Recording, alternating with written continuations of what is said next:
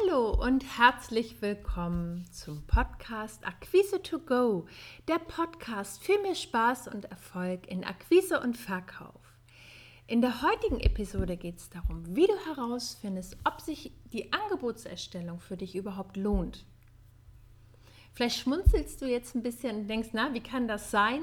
Ähm, ich weiß nicht, wie es dir geht, wenn du den Satz von deinem Kunden hörst, schicken Sie mir mal ein Angebot. Ganz viele denken dann, oh super, ich habe den Auftrag so fast in der Tasche. Und ähm, leider ist das nicht die Realität, weil wenn das Angebot dann abgegeben ist, kann es sein, dass ganz lange überhaupt nichts passiert. Und was finde ich ganz wichtig ist, was wir immer bedenken müssen, weil wir sind ähm, als Selbstständige haben wir ähm, ein Tagesgeschäft, wir haben ganz, ganz viele Aufgaben und so eine Angebotserstellung kann wirklich auch viel Zeit in Anspruch nehmen, die wir vielleicht für andere Projekte brauchen. Und wie ist es, wenn dein vielversprechender potenzieller Neukunde einfach nur einen Weg gesucht hat, das Gespräch mit dir zu beenden? Oder wenn er einfach nur ein Vergleichsangebot von dir wollte? Oder ein paar tolle Ideen von dir möchte oder eine Projektskizze? Ähm, ganz häufig erlebe ich das, wenn ein Angebot angefordert wird, ähm, lassen wir außer Acht, dass äh, wir Fragen stellen müssen weil ein Angebot, die Angebotserstellung bindet immer Ressourcen. Also es kann sein, dass wir deswegen Projekte zurückstellen müssen oder Überstunden machen müssen.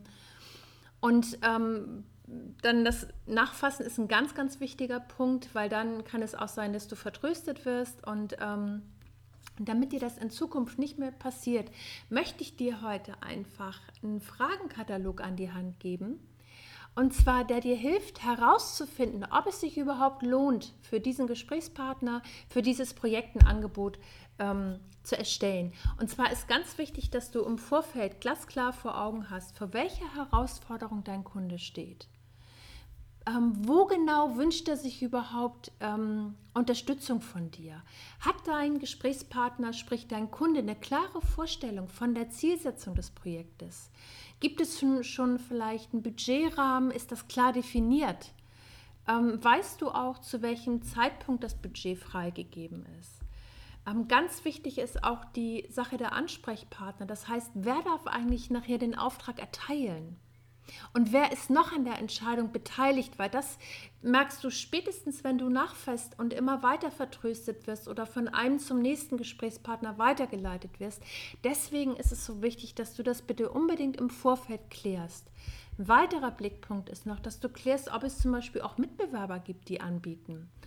Ähm, weiterhin ähm, die Deadline, also bis wann soll das Angebot fertig sein und vor allen Dingen, ähm, wann fällt die Entscheidung? Das heißt, dass du absehen kannst, wann das Projekt überhaupt für dich äh, in die Realität gehen kann.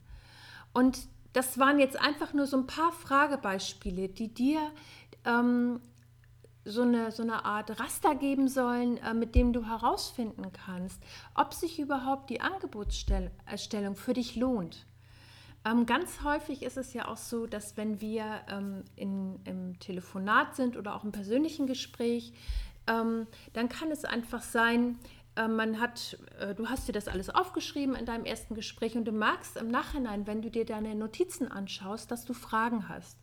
Meine Empfehlung ist, weil schriftliches kann immer zu, missverständlich, äh, zu Missverständnissen führen, wenn du Fragen hast, greif zum Hörer und ruf einfach an weil äh, durch diesen telefonischen Kontakt kannst du einmal nochmal stärken, dass du wirklich an diesem Angebot interessiert bist. Du kannst alle offenen Fragen klären und zeigst deinem Gesprächspartner, dass es wichtig ist und dass du gerne ähm, genau erfahren möchtest, wo er steht und was für ihn wichtig ist. Und du kommst natürlich dadurch auch kompetent und sympathisch rüber.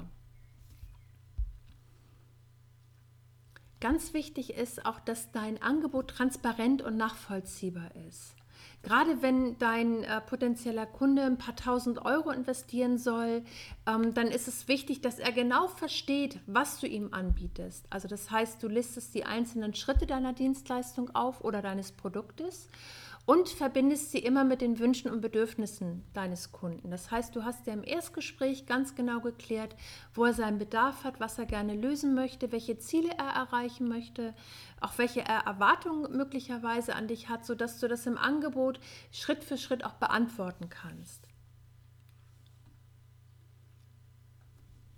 Und mein Praxistipp für dich ist heute, fass bitte dein Angebot unbedingt nach. Das ist ganz, ganz wichtig ähm, weil die Mühe, die du dir gemacht hast und ähm, alles, was du da auch an Energie schon reingegeben hast, das ist ganz wichtig, dass du dafür auch wirklich da am Ball bleibst, weil in der Regel ist es so, je höher die Investition, desto länger ist dieser Weg vom Angebot zum Auftrag. Und da ist es ganz entscheidend, dass du einfach am Ball bleibst. Mein Tipp für dich ist, ruf so zeitnah wie möglich an. Ähm, was du natürlich machen kannst, ist, dass du in deinem schriftlichen Angebot sogar diesen Satz unten reinschreibst äh, und formulierst, dass du dich in den nächsten Tagen telefonisch nochmal meldest, um mögliche Fragen zu beantworten. Dann hast du das gleich für dich ein Stück weit Verbindlichkeit drin und du zeigst auch, dass du wirklich interessiert bist. Okay, das war's für dich heute. Ich fasse nochmal ganz kurz zusammen, worum es ging.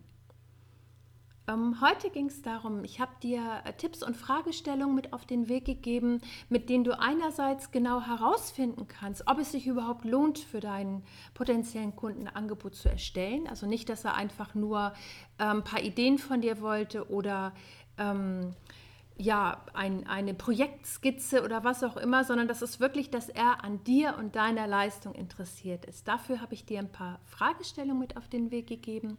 Mein Tipp für dich ist, wenn du ähm, nach dem Erstgespräch Fragen hast, mach es nicht schriftlich, sondern mach es einfach per Telefon weil du damit sofort Missverständnisse ausräumen kannst und nochmal diese, diesen Kontakt zu deinem Kunden ganz wunderbar stärken kannst.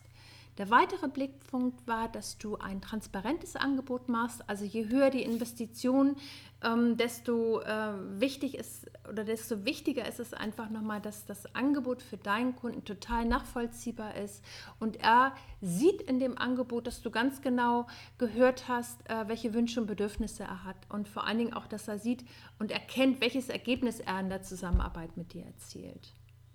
Und der Praxistipp von mir für dich war noch, ähm, dass du dein Angebot bitte unbedingt nachfasst.